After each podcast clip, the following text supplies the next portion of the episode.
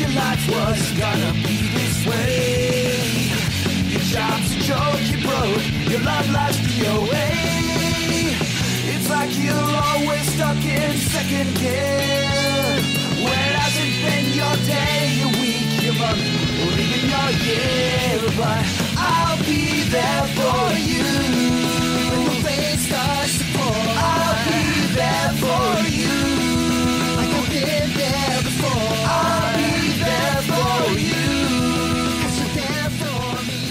Central Pod, der Friends Podcast. Herzlich willkommen zum Central Pod, dem Friends Podcast. Wir sind in der zweiten Episode. Ich bin Philipp und am anderen Ende der Leitung sitzt Mike. Hallo Mike. Moin Philipp, hi. Wir haben ja jetzt eine Episode bzw. eine Folge aufgenommen. Wollen wir noch mal ganz kurz sagen, was wir hier machen? Ja, wir besprechen die Serie Friends und zwar hangeln wir uns immer durch zwei Episoden, die wir in einer Folge besprechen. Ich hoffe, ich habe das jetzt vom Wording her richtig getrennt. Und haben ähm, in der ersten Episode äh, gesprochen, in der ersten Folge, meine Güte, ähm, was Friends ist, wie wir zu Friends gekommen sind oder wie auch immer und haben die ersten beiden Episoden besprochen und hätten dementsprechend heute dann die Episode 3 und 4 auf dem Zettel. Das ist, soweit ich das sehen kann, korrekt. Auf meiner Liste stehen die Episoden 3 und 4. Wir haben die Charaktere beim letzten Mal verlassen, als Ross den Herzschlag von seinem Sohn gehört hat. Und was war bei den anderen so gerade? Aktuell gab es da irgendwie was? Ja, das, das Übliche, also insbesondere natürlich noch das große Drama bei Rachel, die ja ihren Mann hatte vom Altar stehen lassen und sich jetzt äh, danach anhören musste, dass er mit ihrer Trauzeugin die Hochzeitsreise ähm, absolviert hat und sich dementsprechend am Ende der zweiten Episode dann am Telefon zu einer kleinen Szene der Dame gegenüber hat hinreißen lassen. Mhm. Aber das äh, hat sie, glaube ich, zumindest gefühlt als Sieger dann verlassen. Würde ich auch sagen. Dann starten wir einfach mal in die Folgen rein, oder? Genau, Episode 3, ähm, deutscher Titel getrennt von Bett und Daumen. Mhm. Ähm, habe ich, als ich das gelesen habe, gedacht, fällt mir gar nichts zu ein. Äh, Im Englischen äh, begrenzt man sich da etwas und nennt es nur The One with the Thumb. Ja, genau. Das TH bitte ich nachzusehen, aber ich habe versucht, das einigermaßen Da auszusprechen. bin ich der Letzte, der kritisieren sollte. Und wir beginnen wieder im Central Perk. Ja, also die Titel, nochmal eben drauf zurück, sind relativ mysteriös, oder? Also selbst, selbst mit ähm, Wissen über die Folgen hätte ich jetzt nicht automatisch gewusst, um was es da geht. Nee, also ähm, dieses getrennt von Bett, ähm, das gut, das kann ja fast, fast in jeder Folge in irgendeiner Art und Weise irgendwie relevant werden. Das mit dem Daumen hatte ich überhaupt nicht mehr auf dem Zettel. Also ist ja auch eigentlich in der Folge selber dann eher eine Randnotiz. Ja, ich guck grad, scroll gerade mal durch. Ich war jetzt gar nicht mehr sicher, es ist aber in der Folge. Es ist der, der Limo-Daumen, ne? Mhm. Weil es kommt auch noch ein anderer Daumen einmal vor, aber da kommen wir jetzt gleich direkt mal zu. Wir sind also wieder im Central Park, wo wir eigentlich häufig in die Serie starten und es geht auch wieder um das Thema, was irgendwie bestimmt ist. Es geht um Dates. Phoebe kommt gerade von einem Date zurück und es werden so ein bisschen die offenbar allen außer, ich glaube, Rachel bekannten Codes besprochen, die es so gibt. Sowas wie, das müssen wir wiederholen. Genau, und ähm, das ist, äh, es gipfelt dann darin, dass man sich also gegenseitig sämtliche Floskeln, die man in einer Beziehung oder gar nicht mal Beziehung nach einem Date vielleicht so sagt, so oder im Arbeitsbereich halt dieses typische Wir melden uns. Mhm. Ähm, so wird das halt da auf äh, das Ende von Dates äh, reduziert und äh, offensichtlich soll Rachel hier als besonders naiv dargestellt werden, weil sie eben von einer Ohnmacht in die andere fällt, als eine Floskel nach der anderen rausgepackt wird und sie immer denkt, äh, ich verstehe das einfach mal auf der Sachebene. Sie ist so ein Und, bisschen die äh, Unschuld vom Land, auch wenn das Land dann jetzt gerade irgendwie Long Island ist, aber, ne? Genau, also wirklich sehr naiv. Aber es stellt sich dann heraus, dass es tatsächlich eine Person in der Runde gibt, die tatsächlich noch ein bisschen naiver ist, weil sie ihr Leben lang schon mit einer hm, Lüge oder wie auch immer einer, einer geschönten Wahrheit gelebt Genau, auf meinem Zettel steht dazu eigentlich nur äh, ein Stichpunkt und der lautet, Ross ist ein Idiot. Und, und es geht so ein bisschen darum, dass Monika ähm, am Ende so als Vergleich sagt, das ist so, wie wenn die Eltern sagen, ähm, wir haben den Hund auf eine Farm geschickt. Und es stellt sich raus, dass Ross ganz begeistert sagt, Monika, unser Hund früher, Chichi, wurde doch auch zu den Milners auf die Farm nach Connecticut geschickt. Und erst dann Genau. nach und nach versteht, was das eigentlich bedeutet hat. Ja, also auch wirklich mit dieser schönen ausholenden, haha, lustig, lustig, Monika, du weißt doch, bei uns war es ja wirklich so damals. Genau, der hatte da Hasen, die er verfolgen konnte und so weiter und so fort. Und genau, er, er trauert halt im Laufe der Folge dann noch so und wahrscheinlich 20 Jahre verspätet um seinen gestorbenen Hund.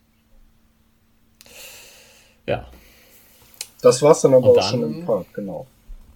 genau, dann kommt wieder der Vorspann. Ich glaube, wir hatten das bei dem ersten Mal gar nicht besprochen. Beim, ähm, in der ersten Folge war der Vorspann vorweg und jetzt war immer etwas Kleines vor den Vorspann Mhm, geschaltet. genau.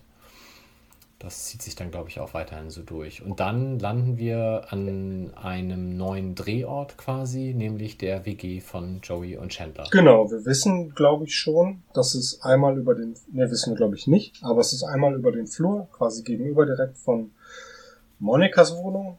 Und da ist die etwas kleinere, etwas schmutzigere Wohnung, wie wir noch rausfinden werden. Und hier wohnen Chandler und Joey in einer männlichen Zweier-WG. Und beide proben gerade ein Drehbuch, wodurch wir auch noch einen weiteren Fakt erfahren. Genau, Joey ist nämlich Schauspieler. Und Würde er selber so Chandler- sagen, ja. Würde er selber so sagen, ja. ja, steigt ja noch zu Weltruhm auf später. Ja. Und ähm, wir erfahren auch etwas über Chandler, nämlich er ist Nichtraucher. Klammer auf, bis jetzt gewesen, Klammer zu. Ähm, ist abstinenter Raucher. Äh, äh, ja, abstinenter Raucher, so rum, Genau. Entschuldigung. Er Ja. ist, es steht unter einer ständigen Rückfallgefahr. Äh, er zeigt nämlich Joey, weil Joey so peinlich aussieht beim Rauchen. Äh, Joey muss in seiner Rolle rauchen. Zeigt er, Hustet erstmal wie so ein. genau. Und dann Schüler. zeigt Chandler ihm, wie man das richtig macht, dass die Zigarette der fehlende Teil deiner Hand ist, den du immer vermisst hast und du dich nur vollständig fühlst, wenn du die Zigarette in der Hand hast. Er sagt wörtlich, du fühlst dich wie Gott persönlich. Und Ah. das ist schön, ne? Ich habe mir dabei nur aufgeschrieben, dass er eine sehr coole Weste trägt in der Szene.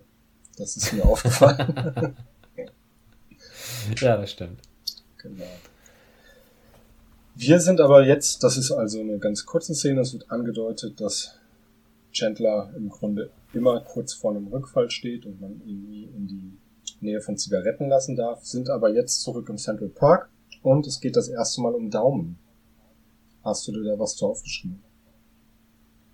Um Daumen. Mhm. Also ich habe mir nur aufgeschrieben, Phoebe hat 500 Euro zu, äh, 500 Dollar zu viel auf dem Konto. Ja, genau. Habe ich den Daumen da schon verpasst? Bevor Phoebe reinkommt und das Drama seinen Lauf nimmt, ähm, erklärt Monika den anwesenden Männern, die vollzählig sind, dass man am Ah. Abstand von ausgestrecktem Zeigefinger und der Spitze des Daumens etwas messen kann. Und alle, Ah, alle, okay. Die guck, Brücke zum Serientitel, zum Episodentitel habe ich gar nicht geschlagen. Das habe ich Mhm. ignoriert, ja. alle gucken auf ihre, auf ihre äh, Finger und Joey, äh, Ross fragt, ob es egal ist, welchen Daumen er nimmt. Ja. Also, Am besten von beiden Händen weit auseinander. Genau. Ja. Genau. Und da rein, in, in diese Verwirrung kommt dann halt Phoebe, die wahnsinnig schlecht gelaunt ist. Ja, verständlicherweise, weil äh, unglaublicherweise hat ihre Bank ihr einfach oder sie hat Kontoauszüge bekommen und stellt fest, da sind 500 Euro mehr drauf, als sein sollten. Ja, kurze Zwischenfrage. Ist dir sowas schon mal passiert? Nee, Mir ist es tatsächlich mal passiert. Es auch in so einer Höhe. war, glaube ich, sogar noch ein bisschen mehr. Es war, ich meine, es wäre sogar vierstellig gewesen. Aber der Irrtum wurde bankseitig relativ schnell bemerkt und ähm, wieder behoben. Das war, naja. Ich war auf jeden Fall sich gemeldet oder? Äh, das weiß ich, es ist echt schon lange her. Ich war auf jeden Fall nicht so erschüttert wie Phoebe. Ich habe mich eher gefreut und dachte, vielleicht fällt es ja keinem auf. Ja, das war auch das, was alle anderen äh, gedacht haben. Also die Erschütterung von Phoebe konnte keiner nachvollziehen. Nee, Phoebe sagte ähm, irgendwie, es sei Diebstahl und Rachel war komplett anderer Ansicht, ne? Genau, Rachel hat gedacht, wenn du ähm, jetzt davon shoppen gehst, dann nennt man es Einkaufen, hat sie, glaube ich, gesagt. Genau. Ne? Oder wie, irgendwie war die Formulierung. Genau. Und während das besprochen wird, macht Chandler sehr seltsame Verrenkungen. Also sowas habe ich wirklich noch nicht gesehen. Er hängt irgendwie halb auf der Couch, aber auch halb hinter der Couch. Genau, und äh, diese komischen Verrenkungen führen dann natürlich dazu, dass alle anderen sich dann auch damit beschäftigen, was er denn da tut. Und daraufhin muss er dann gestehen, dass er wieder angefangen hat zu rauchen. Ja, viel auffälliger geht's ja auch nicht, oder? Man könnte ja auch einfach mal kurz rausgehen oder sich entschuldigen, was weiß ich machen, aber hinter dem Sofa noch drauf sitzend zu rauchen, so dass es keiner mitbekommt in einem Café, ist also, sag mal, ambitioniert. Ja, ich habe mich da natürlich gefragt, ähm, ob das heute noch möglich wäre, ob man in Amerika heute in Cafés, Restaurants etc. noch rauchen darf. Mhm.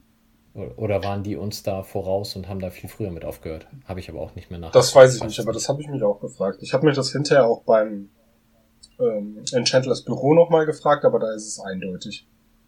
Mhm. Da hängt nämlich ein Schild an der Wand. Ja. Genau. Ähm, es geht überraschenderweise mal wieder um Dates. Monika hat ein Date. Will den Typen aber nicht vorstellen.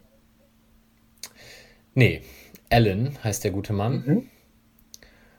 Und sie will ihn deswegen nicht vorstellen, weil sie Angst hat, dass äh, alle anderen ihn eh nur wieder schlecht machen. Und warum auch immer tut sie es dann aber doch. Also sie präsentiert ihn dann. Ich hätte das da an ihrer Stelle auch dann weiter durchgezogen. Aber es hat natürlich seine Gründe, warum sie das macht und wie sich das dann weiterentwickelt. Genau, sie präsentiert den, weil ihre Kollegin dazu redet. Oder nicht? Sie bespricht sich mit ihrer Kollegin, dann kommt diese seltsame Kojoten-Metapher, dass ihre mhm. Freunde reißerische Kojoten sind, die jeden Mann, den sie mitbringt, ähm, ja, im Grunde niedermachen. Und ich glaube, die Kollegin rät ihr dann, ihn doch einfach vorzustellen und schauen, was passiert. Ja, und ähm, wie so häufig äh, sind wir dann wieder in Monikas Apartment, ähm, wo alle versammelt sind und Ellen halt kommen soll. Und es ist dann wirklich wie Pferdebeschau. Wo wirklich auch ähm, ständig immer alle rumhängen in dem Apartment. Ne? Es ist schon, es ist schon im Grunde kurios, aber es ist so eine typische Seriensache. Ja, ich glaube, wir äh, erfahren wir irgendwann später noch, wie weit äh, Phoebes Wohnung weg ist. Hm, Wüsste ich nicht. Nee. Also es ist nicht so um die Ecke nicht. wie jetzt die anderen, wobei man auch noch nicht genau weiß, wo Ross wohnt. Der zieht ja erst später in die Nähe. Hm. Aber so ganz nah ist es, glaube ich, nicht. Ja, aber man ist halt immer da. Mhm. Und ähm, so, während sie da noch versammelt sind, machen sie sich dann auch ein bisschen lustig über den letzten Typen, mit dem Monika ein Date hatte, ähm, der eine etwas komische Aussprache wohl hatte. Ja, er scheint irgendwie gelispelt zu haben oder eine feuchte Aussprache oder irgendwie sowas, ne? So einen Sprachfehler ja. gehabt haben, gehabt zu haben. Aber bevor der jetzt auftaucht, kommt Phoebe ja überhaupt auch nochmal rein und ist wieder total aufgebracht. Ist das jetzt schon gewesen? Oh, dann hat sie nochmal 500 Euro von der Bank bekommen. Ja, und noch was viel Besseres. Und ein, äh, das ist jetzt, liegt im Auge des Betrachters, aber es gibt sicherlich Leute, die das so sehen, nämlich ein Football-Telefon.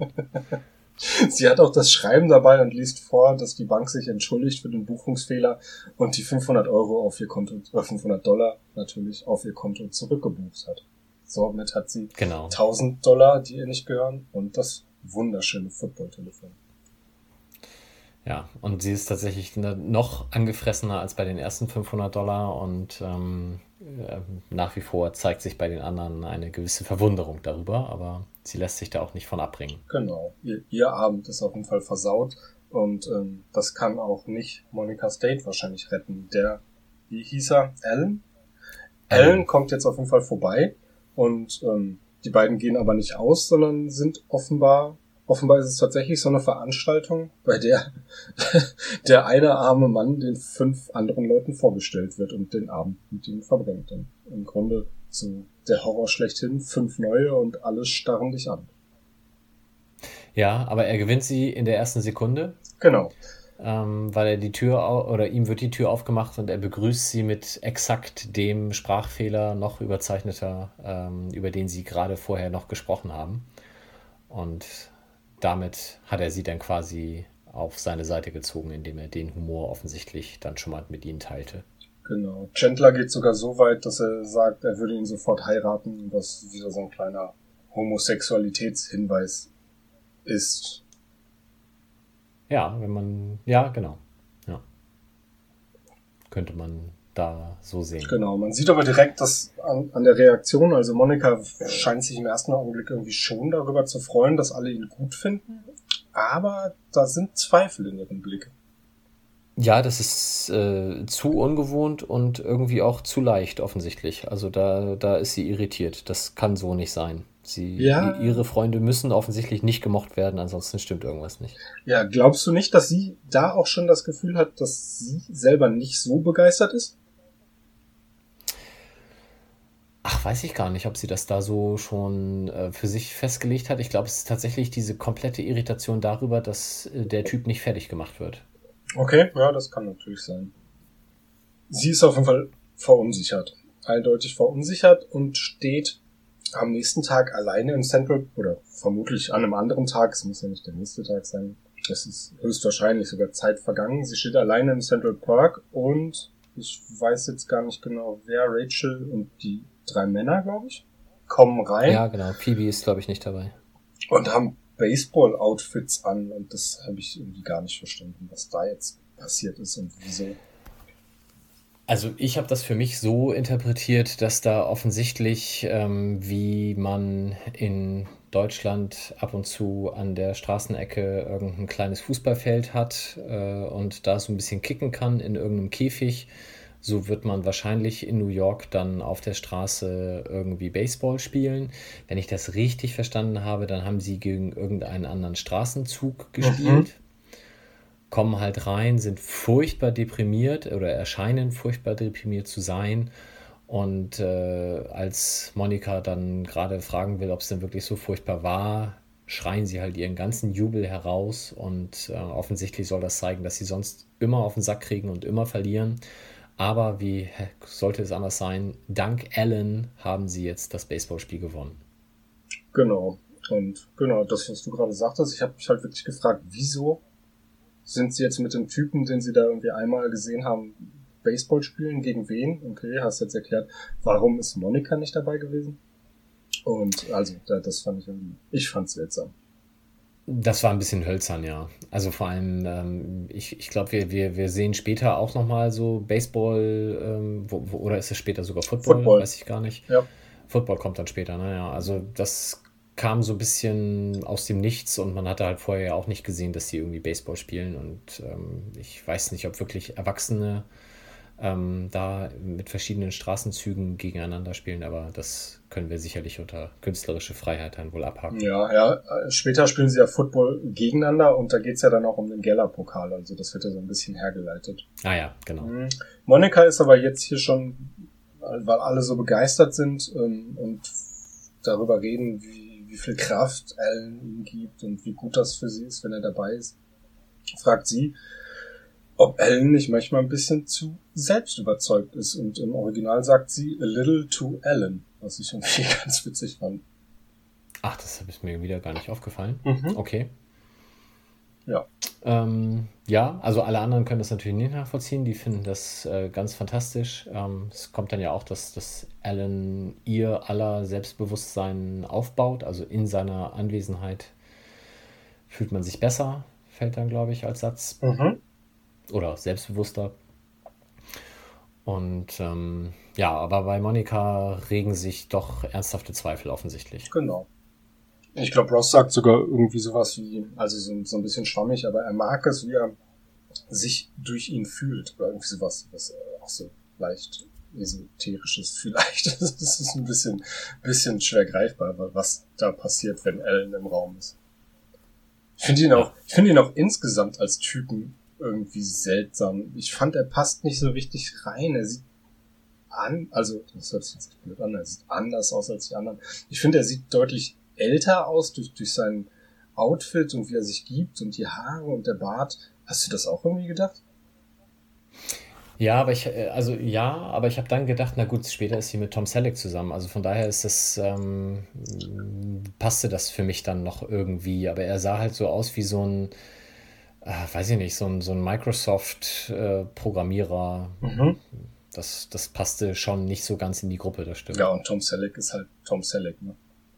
Okay. Das ist ja nochmal was ganz anderes. okay, aber weg von Ellen. Wir müssen zurück zu Phoebe, die eine Lösung für ihr Geldproblem gefunden hat. Hofft sie. Hofft sie, ja. Also es ist dann doch offensichtlich noch mal schwieriger, als sie sich das äh, hat vorstellen können, wenn man irgendwie 1000 Dollar loswerden will.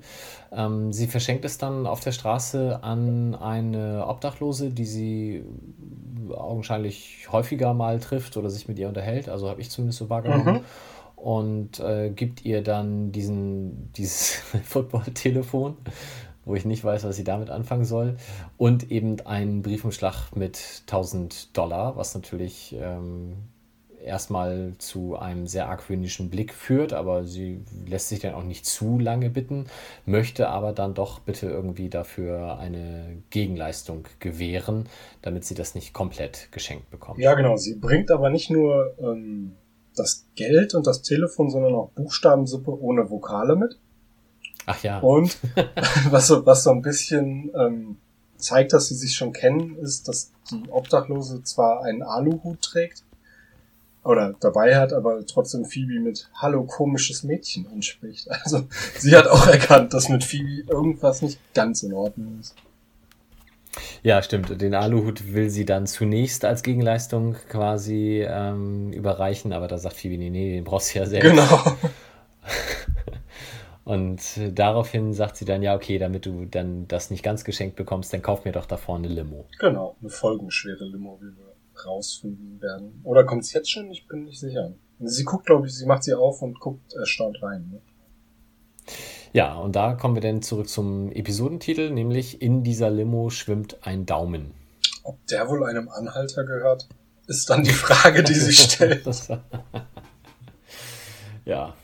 Und der Witz ist so ein bisschen, dass ich glaube, äh, Chandler dann sagt, das ist vielleicht so ein Sammelspiel, dass man alle fünf finden muss. genau. Chandler ist auch direkt das richtige Stichwort. Wir sind nämlich jetzt bei Chandler im Büro. Wir sehen, dass Chandler so ein Office-Box oder Box, ne, Box-Office ist was anderes, ne? So, so eine, so eine Bürobox behaust ja, bei der Arbeit. Also in so einem Großraumbüro halt so seinen kleinen Kasten mhm. irgendwie. Und da macht er halt ganz verzweifelte Dinge, um irgendwie ähm, wieder einen Zug von seiner Zigarette nehmen zu können, ohne dass es andere mitbekommen. Ja. Insgesamt fand ich die Szene sehr merkwürdig, weil die passte für mich nicht so rein. Also klar, es soll halt zeigen, er ist jetzt wieder ganz schwer süchtig, aber es, es fand halt keine Interaktion mit anderen statt. Deswegen war das für mich, also ich fand sie eher untypisch. Ja, man, man denkt halt auch, er könnte halt auch einfach rausgehen. Das ist vielleicht jetzt nicht so einfach, vielleicht muss er irgendwie 89 Stockwerke runterfahren. Aber er ähm, hat halt seine Zigarette in der Schublade brennen liegen offenbar, macht dann die Schublade auf, zieht dran, holt dann da ein Mundspray raus, was er sich in den Mund sprüht und hat aber noch Raumspray, das er dann mit so einem kleinen batteriebetriebenen Ventilator verteilt. Und da kommt es beim zweiten Zug dann natürlich direkt zu einer Verwechslung, ähm, was ihn sehr angewidert aussehen lässt. Hast du denn gesehen, was er so für, für Gimmicks in seiner Bürobox hängen hat? Was irgendwie auch alles vermeintlich wenig Sinn ergibt? Hm, nee, ich glaube, die Folge habe ich auf dem Smartphone geguckt, da war es dann zu ah. Okay. Da habe ich nicht drauf geachtet. Ja, er hat da, ähm, also zum einen hängt da natürlich super prominent mittig dieses No Smoking Schild, was uns zeigen soll, es ist super illegal, was er da macht. Dann hat er eine Dartscheibe, so ein Gummihuhn hat er da hängen, ähm, ein Baseballhandschuh, so einen komischen Greifer, wie man die irgendwie zum Aufheben von Zigarettenkippen oder so schon mal sieht. Weißt du, was ich meine? Mhm, ja. Und ähm, ein Dinosaurier mit Boxhandschuhen. Das finde ich schon ein sehr gut ausgestattetes Büro irgendwie. Viele Sachen, die man auf jeden Fall braucht. Ja, sehr obskur. Also wie gesagt, mich hat die Szene sehr irritiert zurückgelassen. Ich habe das nicht so ganz äh, es, es passte für mich einfach nicht. Genau, aber ähm, dann lassen wir die auch schnell hinter uns und gehen dahin, wo wir uns am wohlsten alle fühlen, nämlich ins Central Perk. Da ist ähm, einmal das, äh, was wir gerade schon thematisiert haben, der Daumen, das große Thema zwischen den Freunden, aber dann ist es plötzlich Chandler, der mal wieder eine Zigarette angesteckt hat. Ja, und es reden jetzt alle auf ihn ein, dass er das doch möglichst äh, unterlassen sollte. Er weiß doch noch, wie sehr er damals getroffen wurde oder wie, wie sehr es ihn getroffen hat, als er damals aufhören musste, was das für ein unfassbarer Aufwand für ihn war. Aber da lässt er sich gar nicht von abbringen und ähm, wie es dann kommen muss, kommt die Hilfe dann von außerhalb. Genau, Alan ist am Telefon und hat, wir hören es nicht, wir hören nur Chandlers Stimme, aber er hat offenbar die Argumente, die Chandler zumindest kurz, das werden wir dann gleich noch sehen, dazu bringen, es doch zu lassen mit den Zigaretten. Ja, war, war so ein bisschen komisch. Also hast du das Gefühl gehabt, ähm, dass äh, Rachel Alan angerufen hat, damit Alan jetzt Chandler erzählt, er soll aufhören zu rauchen? Ja, ähm, ich glaube, das muss so gewesen sein, weil warum sollte Alan im Central Park anrufen? Das ergibt für mich wenig Sinn. Ja. Oder er ist halt so allwissend und allmächtig, dass er weiß, dass sein Anruf da jetzt gebraucht wird. Nee, glaube ich nicht. Rachel wird ihn angerufen haben. Okay. Ja, und dann äh, hat er offensichtlich die schlagkräftigen Argumente, die Chandler dann ja, vermeintlich dann tatsächlich zum Aufhören bewegen. Genau. Aber für ihn läuft's dann, also für Ellen läuft's dann jetzt in Folge nicht mehr ganz so gut, denn Monika ist bei der Arbeit und bespricht mit der Kollegin, mit der sie schon die Kojotensache besprochen hat, ihr Problem. Sie mag Ellen zwar, aber nicht so, wie ihre Freunde ihn mögen. Ja, es, es, es fehlt The Thing im Englischen oder das gewisse Etwas im Deutschen. Und ähm, da sagt die Kollegin halt, ja, also das ist ganz essentiell. Wenn, wenn dir das fehlt, dann musst du das beenden, dann geht's nicht weiter. Also der Entschluss ist bei Monika gereift. Sie will mit Ellen Schluss machen und ähm, möchte das den Freunden mitteilen, die natürlich alle mal wieder versammelt bei ihr auf der Couch sitzen und ähm, Chandler das trifft tatsächlich hm? jeden einzelnen trifft es tatsächlich wie als wenn er oder sie verlassen worden wäre. Ja genau, sie holt sie holt ähm, Joey extra unter der Dusche weg, der ist nicht da. Hier sehen wir dann jetzt, dass ähm, der Raum äh, bzw. seine Wohnung einfach auf äh, über den Flur ist die Türen werden auch einfach offen gelassen, was ein bisschen seltsam ist. Und ähm, Chandler trifft es natürlich am, am härtesten, weil der nicht nur ähm, das Verlassenheitsgefühl jetzt gleich hat, sondern dazu auch noch den Nikotinentzug. Und der macht ihn sarkastisch, wütend und sehr garstig. Ja. Das genaue Zitat habe ich mir nicht aufgeschrieben, da müsstest du mir einmal helfen äh, was, er, was er da genau sagt. Ähm, sie sagt dann irgendwie, ähm, ja, dass es ihr leid tut, aber dass es für sie das Beste ist oder so. Und dann sagt er, ja, das hilft mir ja sehr. Oder jetzt geht's mir direkt viel besser oder irgendwie sowas. Ja.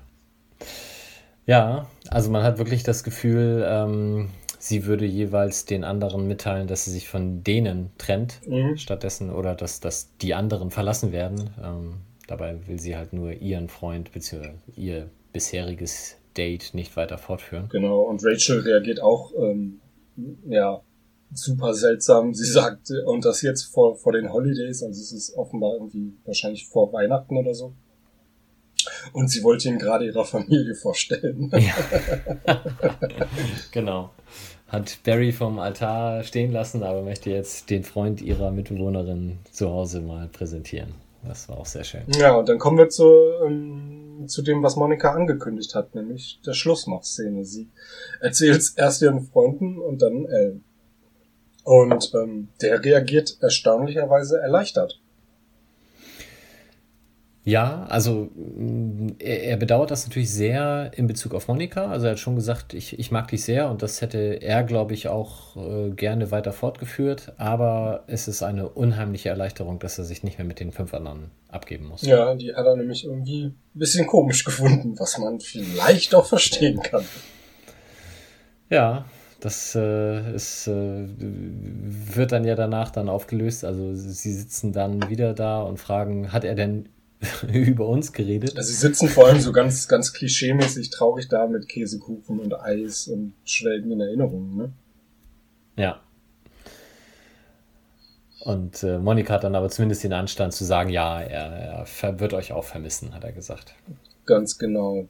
Und was wir jetzt vergessen haben zu sagen, ist, äh, wie Phoebes Geschichte weitergegangen ist, oder?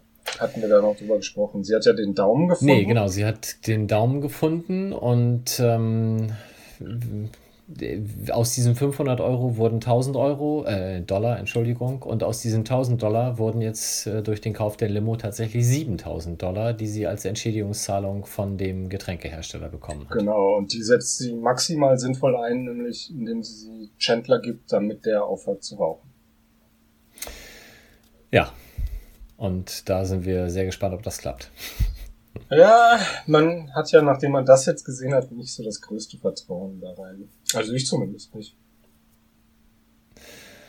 Nee, aber ich, ich tatsächlich äh, bin nach wie vor erstaunt, dass das mit den 1000 Dollar von der Bank nicht dann noch irgendwann mal hochploppt, ähm, sondern dass die tatsächlich einfach weggebucht wurden. Ja, stimmt. Und ja, gut, dann ist das halt so. Ne? Dann kommen da halt auch nochmal 7000 drauf. Ja, es hätte ja vielleicht irgendwann in Staffel 9 nochmal kommen können, dass die Bank sagt. Sie schulden uns noch 1000 Dollar plus Zinsen. Ja, und so endet Episode 3. Genau. Kommen wir zu Episode 4 der ersten Staffel. Die heißt im Original The One with George Stephanopoulos und auf Deutsch mhm. Pizza und Erotik. Na, das lässt ja einiges vermuten. Ja, aber so richtig ähm, findet Erotik gar nicht statt in der Folge, habe ich so für mich gedacht. Aber zumindest verspricht man das erstmal. Ja, also, ja, ich, man hätte sie auch Pizza und Voyeurismus nennen können, oder? Das wäre passender, ja. Hat dir denn der Name George Stephanopoulos vorher was gesagt? Nee, ich kenne nur Papadopoulos, ehrlich gesagt, aber das ist eine ganz andere Baustelle. Ja, hm, da müssen wir auch nicht drüber reden. Gibt's den denn wirklich? Ähm, ja, also es ist auch äh, tatsächlich das, was äh, in der Serie dann äh, nachher äh, erzählt wird, aber da kommen wir dann vielleicht an der Stelle besser drauf zurück. Okay, dann starten wir einfach mal rein, oder? Genau, und wir starten wie immer im Central Perk oder wie fast immer. Mhm. Und ähm, es geht diesmal so ein bisschen, ich komme jetzt drauf, weil ich gerade im Kino war bei Aladdin, äh, um die Möglichkeit, allmächtig zu sein oder eben omnipotent. Ja, das wird so ein bisschen von, von Phoebe am Anfang, also zumindest in der deutschen Variante für uns äh, deutsche Zuschauer eingeleitet mit was würdest du machen, wenn du omnipotent, also allmächtig wärst? Und warum das wichtig ist, werden wir dann jetzt gleich noch hören. Ja, die haben also alle dann die tollsten Ideen, was sie damit machen können. Äh, Phoebe hält quasi die Rede aller Miss Worlds und wünscht sich äh, den Weltfrieden und äh, alles weitere Tolle, was man sich da wünschen kann. Ähm, wer wünscht sich, ich glaube, es geht darum, dass man ein, einen Tag omnipotent ist, ne? Und ich glaube, Chandler sagt, er würde sich für immer omnipotent machen. Genau, und Rachel hätte gern drei weitere Wünsche. Was irgendwie keinen Sinn äh, gibt, aber gut. ja, das war, glaube ich, dann die Aladdin. Äh, ja, das stimmt. Auf jeden Fall kommt dann Joey rein und wird gefragt, was er machen würde, wenn er omnipotent wäre. Ja, und daraufhin guckt er ganz, ganz schwer angeschossen zu Boden und äh, schämt sich und sagt, ja, nee, also dann würde ich mich äh, umbringen. ich, Weil natürlich Fremdwörter ist halt eine schwierige Geschichte, wenn man da nicht so ganz firm drin ist ja. und äh, da verwechselt er das halt. Ähm, Ross äh, holt dann nochmal ein bedeutungsschwangeres Joey omnipotent heraus, woraufhin Joey dann denkt, dass äh, Ross impotent wäre genau. und ihn sehr mitleidig nochmal die Hand tätschelt. Ja, sehr traurig auch, ja. Das stimmt. Er sagt dann irgendwie vorher noch, wenn klein Joey tot ist, dann habe ich auch keinen Grund mehr zu leben oder irgendwie sowas. Klein Joey, genau. Ja. Ähm, wir kommen aber zu dem viel größeren Problem dieser Staffel als ähm, Rosses Omnipotenz, sondern Phoebes Oma. Phoebes Oma hat einen neuen Freund und ähm, das ist der Grund, aus dem Phoebe nicht mehr schlafen kann, weil wie wir erfahren, wohnt sie mit ihrer Oma zusammen und der neue Freund und die Oma sind nachts so laut, dass sie nicht schlafen kann. Deswegen schläft sie im Central Park.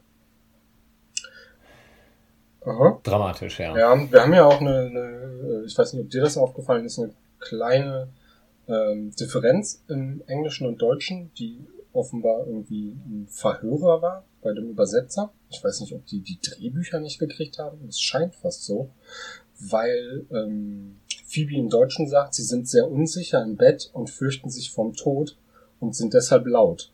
Und im Englischen sagt sie unsecure in bed and deaf, also taub. Ah, taub. Und okay. ich vermute, dass da entweder, also da muss ja entweder ein Tippfehler gewesen sein im, im Originaldrehbuch, was ich aber unwahrscheinlich finde, ähm, das kann ja nur irgendwie ein Verhörer gewesen sein. Und deswegen ergibt es halt auch im Deutschen überhaupt gar keinen Sinn. Sie fürchten sich vom Tod und sind deswegen laut. Aber glaubst du, dass da jemand tatsächlich ähm, sitzt und sich etwas anhört zum Übersetzen? Ich würde davon ausgehen, dass die immer geschriebene Wörter haben. Ich kann mir die dollsten Sachen ehrlich gesagt vorstellen. Also wenn, man so einen Fehler drin hat, das ist doch, das lässt hm, sich doch ja. im Grunde nicht anders erklären. Ja, sehr, sehr merkwürdig auf jeden Fall. Oder das Wort taub hat halt einfach nicht auf die Lippenbewegungen zu Dev gepasst und dann hat man gesagt, einfach tot. Keine Ahnung. Es ist auf jeden Fall seltsam und, und ergibt irgendwie keinen Sinn. Aber da müssen wir auch nicht länger bleiben, glaube ich, denn Ross bekommt ein Geburtstagsgeschenk. Ja, ähm, eigentlich haben sie es ganz gut gemeint, nämlich ähm, sie haben, also sie sind Joey und Chandler, haben Karten für ein Eishockeyspiel. Mhm. Ähm, wenn ich jetzt sage Eishockey, sind wir schon beim nächsten Übersetzungsunterschied, ähm, weil im Englischen ist es einfach nur Hockey. Ach guck, das ist mir gar nicht ähm, aufgefallen. Im, Im Deutschen ist es Eishockey. Mhm. Ähm, einfach denke ich jetzt mal, kulturell bedingt. Wenn man bei uns Hockey sagt, dann meinen die meisten wahrscheinlich äh, Feldhockey oder meinetwegen auch noch Hallenhockey. Im, im Englischen gibt es das vielleicht gar nicht, weiß ich nicht. Also mhm. Also wenn man da Hockey sagt, meint man halt Eishockey. Okay. Ähm, und eigentlich ist es ganz toll gemeint, nämlich äh, als Geschenk. Und irgendwie kommt dann im Verlauf dessen raus, dass das gleichzeitig auch der Tag ist, wo er zum ersten Mal mit Carol Sex hatte. Genau, es ist der und 20. Oktober. Und was noch dazu kommt, ähm, sie schenken es Ross zum Geburtstag und er hat aber offenbar im März Geburtstag gehabt. Also sie sind etwas spät dran. Genau, aber die Karten waren jetzt halt gerade verfügbar und deswegen passte das so super. Genau, sie wussten nicht, wer sein, seine Freundin oder sein Date mitbringen darf.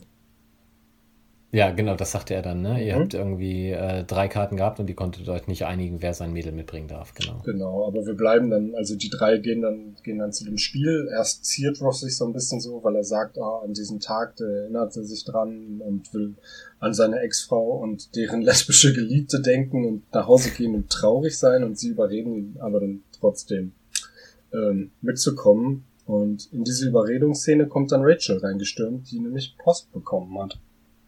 Hast du dir da was aufgeschrieben? Ähm, nee, ich habe noch eine Übersetzungsauffälligkeit, äh, mhm. nämlich im Deutschen sagt er dann, ja, aber wehe, wenn die Rangers verlieren, dann bin ich richtig sauer. Also die New York Rangers, der dortige Eishockeyverein. Äh, Im Englischen besteht er darauf, dass sie ihm bitte so einen riesigen Schaumfinger kaufen, ansonsten würde er nicht mitkommen. Ach, okay. Das ist mir nicht aufgefallen, aber er bekommt er hinterher einen, wie wir sehen. Genau, und auch da frage ich mich einfach wieder, warum macht man sowas? Also äh, es ist jetzt beides zwar okay so, also ich, ich denke, dieses Wehe, die verlieren, das ist, glaube ich, schon was typisch Deutsches, so von der ganzen Herangehensweise an Sportveranstaltungen. Mhm. Ähm, aber pff, man hätte doch auch einfach sagen können, bitte kauft mir so einen großen Schaumfinger. Ich denke, das ist jetzt nichts, was den deutschen Zuschauer irgendwie komplett überfordert hätte. Im Zweifel wissen die meisten deutschen Zuschauer gerade zu der Zeit noch nicht mal, wer die Rangers sind. Also, ja, aber denke, Schaumfinger kannte man doch da mindestens schon vom Wrestling. Ja, eben. Ja, hätte man naja. können. Naja. Aber oft unterschätzt, unterschätzt man ja vielleicht auch die Zuschauer. Ja. Auf jeden Fall kommt Rachel rein. Sie hat Post bekommen und es ist ihr erster Gehaltscheck. Genau, das äh, findet sie ganz fantastisch und zelebriert das wild herumhüpfend. Die Ernüchterung folgt dann aber auf den Fuße. Äh, wahrscheinlich kennt das auch jeder, der schon mal äh, eine Abrechnung bekommen hat, nämlich ähm, die FICA im Englischen, also der äh, US-amerikanische Finanz, die Finanzaufsicht, die zwackt halt die Steuern ab. Ich glaube, in, in, der deutschen Version wird nur von Steuern geredet, im Englischen von der FICA. Äh, und sie ist dann doch sehr konsterniert, dass da ungefähr die Hälfte von weggeht. Ja, ich glaube, sie, also vielleicht nicht die, an dieser Stelle, aber hinterher nennt sie es, ähm, der Staat hat mein Gehalt beschlagnahmt oder irgendwie sowas. ja. Auf jeden Fall gucken die Freunde sich den, den ähm, Abrechnungscheck dann an und äh, reden ihr gut zu, dass man davon ja wirklich leben könnte und das sei ja alles nicht so schlimm. Hm. Freuen sich dann aber über den guten Service und legen noch ein bisschen Trinkgeld drauf. Was, Wo jeder nochmal einen Schein drauf. Was ja. sie äh, genervt weggehend irgendwie quittiert und das gar nicht mehr einsteckt, weil sie so sauer ist. ja, und kam, kam dann schon ihre Freundin dazu? Genau, das ist jetzt, jetzt auf jeden Fall meine nächste Notiz. Es kommt eine Horde Long Island Frauen, habe ich sie genannt, rein, die sich erstmal umgucken und dann Rachel entdecken und dann geht's auch schon los. Es wird gekreischt. Ich habe hysterische It-Girls geschrieben. Ja, das finde ich auch schön. auf jeden Fall ja, werden die. Ja, erzähl die finden sich da und äh, freuen sich ganz fantastisch, dass sie die da getroffen haben. Und äh, man merkt dann, warum es für Rachel in der Folge vorher so erstaunlich war, dass alle anderen einen Job haben. Ähm, das scheint da nicht zwingend äh, nötig zu sein. Da ist offensichtlich immer aus dem Elternhaus genug Geld vorhanden. Und Shopping ist da alles, was zählt. Ja, die eine hat offenbar äh, gerade äh, sich den Mann der Träume an Land gezogen wie es scheint, sie zeigt, glaube ich, den Ring. Die zweite, also ich glaube, sie steht ganz rechts, sagt aber schon, dass sie jetzt Partnerin geworden ist. Also sie scheint eine, ja, eine Karriere irgendwie angestrebt zu haben, vermutlich irgendwie Anwältin oder so, keine Ahnung. Auf jeden Fall wird nach jeder Aussage, nach jedem Meilenstein, den die Frauen erreicht haben, wovon sie berichten, ähm, wild gekreischt. Worüber sich Monika und Phoebe, die daneben sitzen auf den Sofas, den berühmten, natürlich prompt lustig machen, indem Phoebe sagt, sieh mal, ich habe Ellbogen. und dann kreischen beide los. Das war also wirklich meine Lieblingsszene in, in der Folge, dass äh, dieses, weil, weil es auch so unerwartet kam. Ne? Also ich meine, man kann ja tausend Sachen sagen, aber dieses, guck mal, ich habe Ellbogen. Ja, ja, und dann die Arme noch so nach vorne strecken, das ist schon, schon ziemlich gut.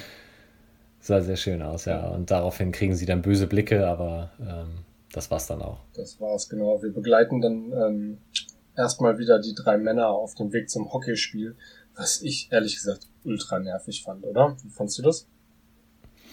Das war auch schlecht gedreht, glaube ich einfach. Mhm. Also das ist natürlich immer das Problem bei solchen Massenveranstaltungen, dass du da ähm, schwierig diese Zuschauermassen darstellen kannst. Das heißt, man nimmt irgendwie drei, vier Sitzreihen, packt da irgendwie 20 Leute hin und tut dann so, als wenn das in der großen Halle wäre. Ja, aber ich meinte auch schon den Weg dahin. Also, also so. mit den Stiefeln ah, okay. im Schaufenster und da liegt ein Pfirsichkern und ja, sie haben, also Ross hat halt das komplette Drama ausgepackt und alles erinnerte ihn und ähm, dann, dann ging es irgendwie nachher noch, ja, und selbst, ach ja, hier ist ja auch Eis. Ja, jetzt erzähl mir nicht, dass damals auch Eis. Doch, doch, es war Winterbeginn. 4000 wütende Pittsburgh-Fans.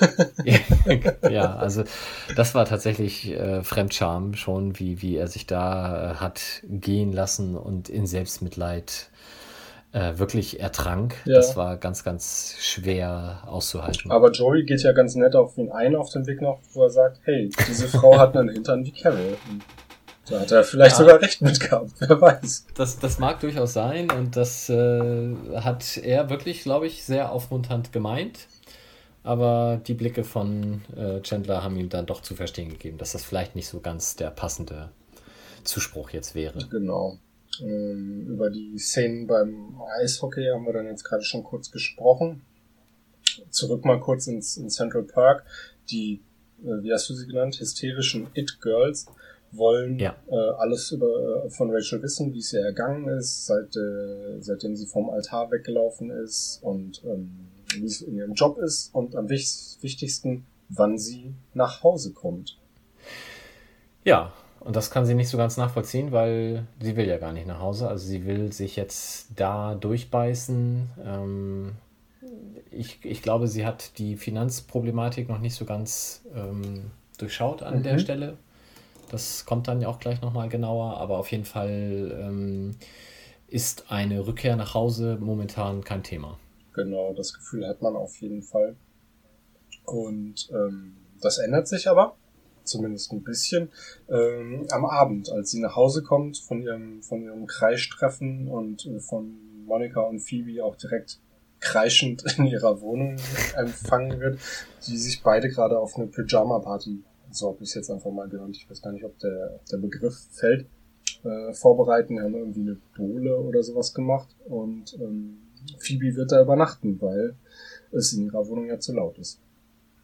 Ja, und sie machen sich gerade einen äh, großen Mixer voll mit irgendeinem alkoholischen Mischgetränk, den Rachel dann sehr gerne komplett übernimmt. Ja, genau, als sie hört, dass Rum drin ist, ne, sagt sie perfekt, nimmt ihn und steckt einen Strohhalm rein und legt los. Und kriegt dann einen Anruf, wenn ich das in meinen Notizen richtig habe. Genau, die Bank meldet sich. Das ist schon die zweite Folge äh, in Folge, wo es um Probleme mit der Bank geht, oder? Ja, also beim ersten Mal hatte Phoebe zu viel Geld, jetzt hat äh, Rachel zu wenig. Ja, wobei das ist ja Oder nicht das beziehungsweise hat Problem, sie oder? einfach. Nee, stimmt. Also äh, äh, eigentlich kein Geldproblem, sondern es ist eigentlich eher eine Vermisstenanzeige. Es gibt ungewöhnliche Bewegungen auf ihrem Konto. Genau. Normalerweise wird angerufen, wenn da eine Abbuchung irgendwo in Zentralafrika stattfindet. Äh, hier ist es andersrum. Es ist einfach zu lange nichts mehr passiert und das scheint man von Rachel nicht zu kennen. Genau. Ähm, sie nimmt den Anruf aber nicht selber entgegen, sondern lässt Monika das regeln, weil sie da gerade überhaupt keinen Kopf für hat.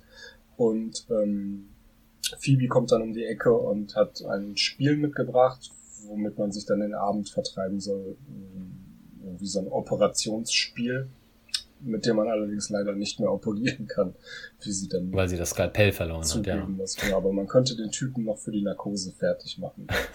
Was ja Genau. vielleicht auch ganz witzig ist. Aber auf jeden Fall sind die Herren weiter beim Eishockey, haben wir jetzt gerade schon besprochen. Da passiert eigentlich nichts Weltbewegendes, würde ich sagen, oder? Mm, Genau, also das ist, äh, man, man sieht, dass Ross offensichtlich abgelenkt ist. Also er scheint sich bestens zu amüsieren. Ähm, wie man das aus deutschen Fußballstadien kennt, pöbelt er wie nichts Gutes. Und dann, ähm, ja, also ich, ich war in Hamburg häufiger mal bei den Freezers. Äh, da war dann auch immer die Warnung, bitte achten Sie immer auf den Puck. Mhm. Das macht er auch grundsätzlich, aber scheinbar ist seine Reaktionszeit dann nicht ausreichend. Ja, er freut sich in dem Moment irgendwie vorher über ein böses Foul oder so, ne? Oder irgendwie ein Check. Und ist dann nicht so ganz bei der Sache, hatte ich das Gefühl. Ja, war, war das nicht irgendwie so ein, einfach nur ein, eine gefährliche Szene und er schießt dann und der Schuss wird halt abgefälscht? Ja, das kann auch gut sein. Auf jeden Fall sieht er das Teil kommen, aber kann nicht mehr reagieren. Reagiert halt so überhaupt nicht, außer mit weit aufgerissenen Augen und kriegt das Ding halt einmal komplett auf die Nase. Genau, das ist auch was, was wir von Ross auf jeden Fall nochmal sehen werden, dass er äh, eine äh, herbeischnellende Gefahr nicht äh, sehen oder sieht, aber nicht reagiert. Das scheint irgendwie motorische Schwierigkeiten vorhanden. Schusselig halt. Ja, Ross. Ja, daraufhin wandern die drei in die Notaufnahme. Genau. Der Notaufnahme. Also erst, erst freuen sie sich noch, Entschuldigung, erst freuen sie sich noch, dass sie auf dem Videowürfel sind. Genau, Joey hält den Puck, glaube ich, hoch, den er dem Typen, der daneben sitzt, noch entreißen konnte und äh, zeigt auf, auf äh, Ross die ganze Zeit. Ja, der aber wenig begeistert ist. Ja, und dann landen wir in der Notaufnahme und ähm, auch weiterhin ist alles immer noch ganz, ganz großes Drama. Äh, immer noch erinnert ihn alles an Carol. Aber äh, erstmal haben sie jetzt das Problem, dass sie gerne drankommen würden. Was sich aber etwas schwieriger gestaltet, weil die, ich habe es hier Sprechstundenhilfe genannt, ist bestimmt nicht der richtige Begriff, äh, momentan Wichtigeres zu tun hat. Die ruft gerade bei der Schokoriegelfirma an, von der sie gerade einen Schokoriegel gegessen hat und muss mitteilen, dass sie nicht so ganz zufrieden ist mit dem Schokoriegel-Erlebnis. Und das muss man ehrlich sagen, in der Notaufnahme geht das vor, oder? Ja. Ähm, ich glaube, es fällt der schöne Satz, äh, ist es denn was Dringendes? Und sie sagen, naja, sonst wären wir nicht in der Notaufnahme. Aber es hilft ihnen trotzdem nicht. Sie muss ja jetzt erstmal Wichtiges beenden. Genau, und auf die Frage, wann sie denn dran kämen, ähm, sagt sie, kann jeden Augenblick soweit sein. genau, sagt sie mit einem suffisanten Lächeln, es könnte jeden Moment soweit sein. Oder auch nicht. Ich habe mich im ersten Augenblick gefragt, wieso ähm, Ross auf seiner Jacke und auf seinem Shirt so überhaupt kein Blut hat, aber habe dann hinterher gesehen, am Kragen hat er so ein bisschen was wundert mich so ein bisschen. Ich habe das, glaube ich, beim Fußball mal gesehen. Da hat einer richtig einen auf die Zwölf gekriegt, also auf die Nase. Und ähm, das hat geblutet wie Sau. Also das Trikot konnte es im Grunde wegschmeißen. Ist dir das auch irgendwie aufgefallen? Also ich glaube, da gibt es ganz unterschiedliche Arten der Verletzungen. Ich habe zum Glück mir die Nase noch nie gebrochen. Ähm, ich glaube, das geht auch grundsätzlich ohne Blut, aber ich habe da auch nicht drauf geachtet. Okay. Ja, ich bin mal vor eine, vor eine Glastür gelaufen das hat ehrlich gesagt auch nicht so viel geblutet. Also mag ja sein, dass das alles nicht so schlimm war. Ja, im, in der Notaufnahme kommen sie dann wieder auf das Thema Carol und Ross zu sprechen und Ross macht ein Geständnis, was Joey völlig fassungslos hinterlässt.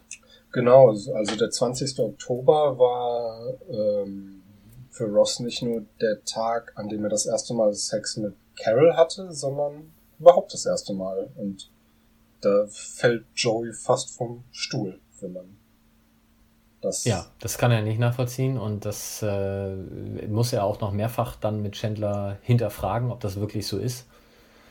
Und äh, bei Chandler hatte ich so ein bisschen das Gefühl, äh, erst will er das so ein bisschen abtun und dann erst auf zweites, drittes Nachfragen sagt er dann, ja, nee, also natürlich ist das yes. völlig peinlich. genau. Vor allem ähm, hinterher, als Ross dann im äh, Behandlungsraum ist macht er sich dann ja. so ein bisschen mit drüber lustig. Ja. Ähm, währenddessen springt man aber immer mal wieder in die Wohnung zu den Frauen zurück, wo mhm. inzwischen einiges passiert. Es wird eine Pizza geliefert.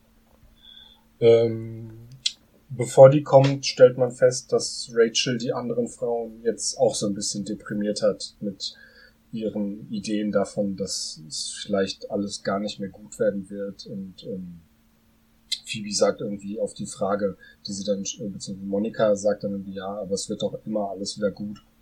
Und Rachel fragt ja, und was ist, wenn es nicht wieder gut werden wird? Und Monika gibt die Frage an Phoebe weiter. Sie sagt einfach nur, diese Frage mag ich nicht. Und beim, genau. beim nächsten Schnitt sind dann halt alle super deprimiert und liegen dann und sind traurig, weil sie keine Pläne haben. Und dann klingelt es auch schon. Und da wird alles noch schlimmer, weil es wird die falsche Pizza geliefert. Nicht die, die sie bestellt haben. Ja, und welche hatten sie bestellt? Das war eine ganz besondere, oder? Oh, oh. falscher Fuß. Ich ja. glaube, sie haben die ähm... kalorienarm mit extra Käse. Ah ja, okay. Ja, sehr schön. Im Original, glaube ich, äh, fat-free, aber mit Crust Cheese. Oder Double Cheese, okay. Kruste, wenn ich es richtig verstanden habe. Ja, aber der Pizzabote verrät ihnen dann, für wen die Pizza eigentlich geplant war, die sie jetzt bekommen, beziehungsweise wo er ihre Pizza losgelassen hat. Und das war nämlich besagter George Stephanopoulos, mhm. ähm, der auch im Serientitel eben The One with George Stephanopoulos zumindest im Englischen erscheint. Da kann ich verstehen, dass das im Deutschen nicht passiert ist, weil wahrscheinlich den meisten das dann tatsächlich nichts gesagt hätte. Es wird aber auch in der Folge erklärt, dass das nämlich der Wahlkampfleiter von Bill Clinton ist. Genau, aber bevor das erklärt wird, hm, ist noch eine kleine lustige Episode, ein kleiner lustiger Dialog im Original tatsächlich mit äh, Rachel und Phoebe. Im Deutschen sagt sie irgendwie nur, äh, wer ist George Stephanopoulos? Und Phoebe sagt, das ist jemand aus der Sesamstraße. Und ah ja, Big Bird. Genau, im Original sagt Rachel aber, äh, who is George Snuffleupagus? Ja, und dann sie, sagt, sie verhunzt den Namen und das wird nicht übersetzt. Genau, und dann sagt äh, Phoebe, it's Big Bird's friend. Ja. Ja, das ist, äh, stimmt, das habe ich auch. Und es ist mir da auch aufgefallen, dass im Deutschen ähm, wird nur der Nachname genannt, also nur Stephanopoulos. Und im Englischen ist es halt immer, ähm, beziehungsweise der Pizzaboot, der hat immer G, also G. Stephanopoulos gesagt. Im Deutschen wurde das G einfach weggelassen. Ja, und, und um zu deiner Frage eingangs zurückzukommen, ob es den Typen wirklich gibt, ja. Also der hat einen eigenen Wikipedia-Eintrag und äh, ist halt amerikanischer Journalist und Politikberater und war eben da äh, Wahlkampfleiter oder Kommunikationsdirektor, als Bill Clinton im Wahlkampf 92 kandidiert hat. Also tatsächlich den jemand, den man in den USA zu der Zeit auch gekannt hat. Ja, Okay. Also inzwischen auch immer noch äh, TV-Host und so, also der scheint schon prominent zu sein. Ja, okay. Ja, okay. Das hätte hier natürlich überhaupt nicht funktioniert. Nee. Er wird ja immer ja, genannt. Aber, genau, er, er wird genannt und was ist so toll daran, dass der nun die Pizza bekommen hat? Ja, Monika kennt ihn offenbar, dadurch, dass sie ihn wahrscheinlich äh, mit dem Fernglas beobachtet, weil er gegenüber wohnt und sie findet ihn wahnsinnig attraktiv. Und ähm, nachdem sie erklärt hat, wer das ist, ist Phoebe auch äh, direkt ganz begeistert. Und Rachel kennt den Mann offenbar aus dem Fernsehen und will dann auch direkt mehr wissen. Und es ist plötzlich gar nicht mehr so schlimm, dass die Pizza falsch ist, denn sie ist ja von George Stephanopoulos. Ja. Mir hat sich das Ganze nicht so ganz erschlossen, weil ich meine, einfach nur bei ihm ins Fenster zu gucken, hätten sie auch machen können, ohne dass der nun deren Pizza hat. Ja. Aber nun gut. Vielleicht brachte das nochmal die Idee, dass man den ja beobachten könnte. Ja, ist richtig. Ähm, sie gehen dann auch auf den Balkon. Und das fand ich echt irgendwie ein bisschen creepy, dass sie dann da die ganze Zeit sitzen und den mit dem, mit dem Fernglas beobachten. Auf jeden Fall finden sie raus, dass eine Frau bei Snuffleupagus ist. Und die isst die fettfreie Pizza mit Käsekruste. ja. Und vermeintlich haben die danach Sex, aber da war man sich nicht so ganz sicher. Ja, es sind die Vorhänge zu und äh, ich glaube, Monika stellt die Vermutung an, dass sie schlafen und Rachel ist sich sicher, dass die nicht schlafen. Sagt das dann auch. Und ähm, dann wird so ein bisschen darüber gerätselt, wie Stephanopoulos wohl ist, wenn die Vorhänge zugezogen sind. Tja. Und wird, das werden wir nie erfahren. Es wird viel gekichert. Das ist so. Ja, es hatte so, so ein bisschen so Pfadfinderinnen-Charme am Lagerfeuer sitzend. Aber. Genau. Ähm, was mir noch gerade in meinen Notizen auffällt, wir haben eigentlich über, über ähm, die Krankenhaussache schon fast alles besprochen, aber da könnten wir noch mal kurz zurückgehen.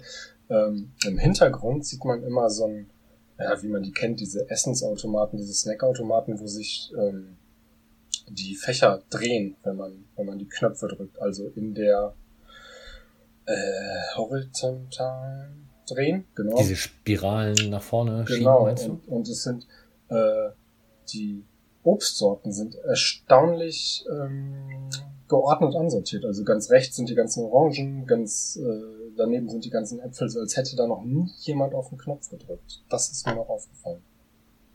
Was du alles siehst? Ja, Fantastisch. weil ich das alles schon hundertmal gesehen habe. Wahrscheinlich. Ja, okay. Ähm, und dann kommt Ross halt auch wieder und ähm, hat seine Nase ein bisschen getaped und hat da irgendwie so ein Alu-Ding drauf oder so. Und fragt, wo sein Puck ist. Ja, den hat der kleine Junge. Genau, und im Streit um den Puck, der Junge gibt ihn natürlich nicht her, sondern sagt irgendwie so was Schlaues wie, ich weiß es gar nicht. Also im Englischen ist es äh, Finders Keepers und im Deutschen halt, ähm, wer es, oh, weiß ich gar nicht mehr, wer es gefunden hat, darf es behalten oder irgend sowas. Ja, auf jeden Fall so ein Kindersatz und äh, Ro ja. Ross ist natürlich dann gleich auf demselben Level wie der Junge und äh, will ihm den Puck einfach trotzdem wegnehmen und dabei ähm, wirft er ihn quasi rücklings der, äh, wie hast du sie gerade genannt, Sprechstundenhilfe. Sprechstundenhilfe, ja. Voll vor den Kopf. Hm. Das ist die dann, daraufhin umkippt. Kippt um und alle stehen da so, als wäre nichts und ich glaube, sie gehen dann auch, ne? Keiner interessiert sich dafür, was mit dieser Frau dann jetzt passiert. Nee, das war, glaube ich, Karma, weil die sich halt wirklich ja äh, extrem scheiße vorher verhalten hat, haben sie ihr das dann auch alle gegönnt. Ähm, natürlich wieder so ein bisschen, wie realistisch ist das, dass man so einen Puck da im Gerangel schmeißt Mhm. und die dann davon gleich umfällt. Aber ich denke, das ist dann künstlerische Freiheit einer Sitcom. Für den Witz. Aber ähm, genau, die, ich weiß gar nicht, ob sie den Puck dann am Ende noch mitnehmen, aber sie verlassen das Krankenhaus und wir kehren mal zurück auf den Balkon, wo sich plötzlich ein Streit zwischen ähm, Monika und Phoebe fast ähm, entwickelt. Ich weiß gar nicht, wo das herkam. Aber Monika beichtet Phoebe, dass sie ähm, in ein Gericht, was sie, was Phoebe gerne mochte, Fleisch reingemischt hat. Und Phoebe ist Vegetarierin und findet das überhaupt nicht witzig. Und sagt Monika dann, dass es ihr jetzt nicht mehr leid tut, dass sie mit Jason geschlafen hätte. Was ein richtig guter Konter ist, wie ich finde. Aber das stimmt, das kam so völlig aus dem Off. Ja, also das, das fing auf einmal an. Ich, das wurde nicht irgendwie äh, hergeleitet, warum die sich gerade sowas. Aber das passt halt zu diesem Pfadfinderin-Lagerfeuer-Gedöns, Ja. dass man da einfach mal in der Vergangenheit schwelgt. Sie leitete es irgendwie ein mit Erinnerst du dich noch als? Und vielleicht haben sie ja irgendwie so ein Spiel gespielt, wo irgendwelche Erinnerungen hervorgekramt wurden oder so. Auf jeden Fall ähm, entwickelt sich dann so ein, so ein kleines Wortgefecht, woraufhin äh, Rachel dann auch nochmal in Richtung Monika stichelt, dass irgendein Brief, der während der Highschool oder so in äh, Monikas Spind gewesen wäre, ja eigentlich für Rachel gewesen wäre. Und im Deutschen wird Monika dann als sehr frühreif beschrieben und im Englischen ging es einfach nur darum, dass sie dick war. Und dass sie deshalb den Brief natürlich nie, dass der Brief niemals an sie hätte adressiert werden sollen, sondern an die immer schon schlanke, hübsche Rachel. Mhm. Ja, die Übersetzung fand ich auch nicht so gelungen, das stimmt. Also, äh, ja, ich glaube, frühreif war das Mhm. Wort. Und da habe ich auch gedacht, das passt nicht. Nee. Also, da war ich, im Englischen war irgendwas mit Big, The Big Girl. Big Girl, ja. Mhm. Dann werden sie aber wieder abgelenkt, weil Stephanopoulos ein bisschen was zeigt. Ja, lässt das Handtuch fallen. Und Und alle sagen wow. sind ganz entzückt. Wo ich mich schon frage, wie weit wohl das Ganze weg ist. Also, Vor allem gucken sie jetzt muss ja nicht, schon- nicht mehr mit Fernglas. Jetzt gucken sie, glaube ich, alle so.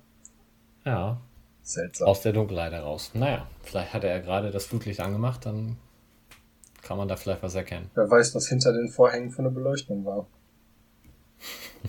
Ja.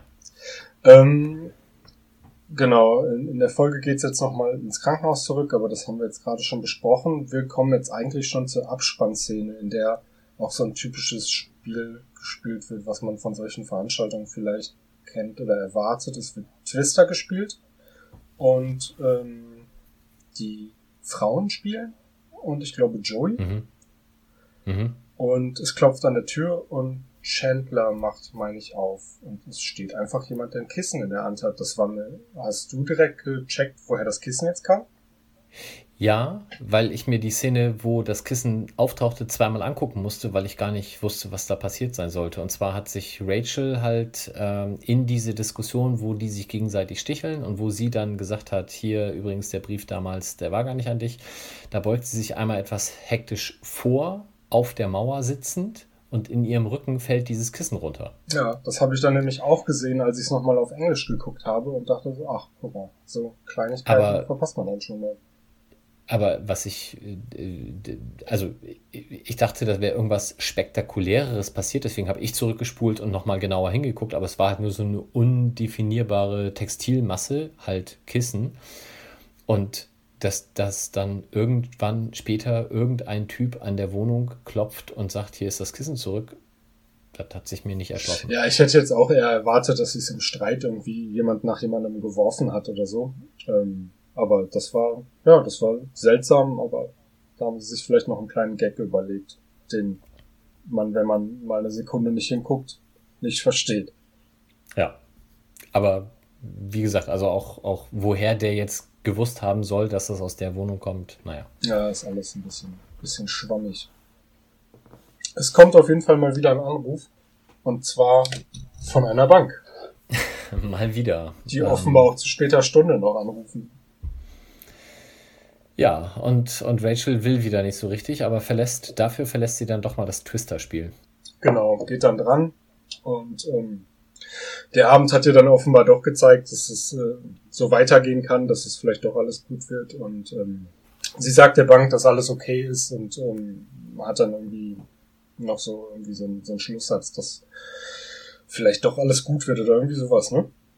Ja, sie hat das mit dieser Zauberbohnen-Metapher. Äh, die kam vorher mal, das hatte Phoebe, äh, glaube ich, ausgepackt, dass Oh, da konnte ich Phoebe schon wieder inhaltlich nicht folgen. Also irgendwie der Typ, der halt dann diese Zauberbohnen bekommen hat. Und für ihn wurde ja auch später alles gut. Und ähm, das ist dann halt Rachels Schlusssatz, dass sie eben sagt, ich habe jetzt auch Zauberbohnen. Ja, genau, da macht Phoebe so ein bisschen den Vergleich mit ähm, Rachel und dem Jack mit der Bohnenstange und sagt dann so, ihr seid total ähnlich. Er lebte in dem Dorf, du lebtest in The Village und deswegen sind sie halt die gleichen Personen. Genau. Ja. Ähm, der Schlusssatz ist dann tatsächlich, es geht mir gut und dann ist die Folge auch vorbei. Ja, soweit. Soweit, so gut. Hätten wir das auch besprochen, können wir einen Strich, einen Haken an die Folge machen. Genau. Und sind jetzt schon sehr gespannt, wie es mit den Folgen 5 und 6 dann demnächst weitergeht. Ja, genau. Wenn ihr irgendwelche Anmerkungen habt, irgendwelche Verbesserungsvorschläge, mit irgendwas nicht zufrieden seid, dann ähm, schreibt uns einfach an, Kommi, Like da lassen, was man bei Podcasts halt so macht. Ne? Erzählt euren Freunden und Freundinnen davon, die natürlich alle große Friends-Fans sind. Und unterstützt uns bei iTunes. Ich habe mir sagen lassen, das ist sehr wichtig. Wir sind sogar bei iTunes. Bestimmt. es, äh, die Zeit wird es zeigen. Okay. Dann macht's dann, mal gut. In diesem Sinne, bis dann. Ciao. Tschüss. Das war der Central Pod. Folgt uns auf Twitter unter central-pod. Auf Facebook findet ihr uns unter dem Namen Central Pod. Auf Spotify und Apple Podcasts sind wir auch vertreten. Lasst uns gerne eine positive Bewertung da. Konstruktive Kritik und Verbesserungsvorschläge könnt ihr uns am besten per Mail schicken. Entweder an Mike oder philipp at centralpod.de. Alle Adressen findet ihr aber auch nochmal auf unserer Website www.centralpod.de. Der In- und Outro-Song hört auf den Namen Punk Friends und ist auf dem YouTube-Kanal Vlog Brothers unter einer Creative Commons Lizenz erschienen.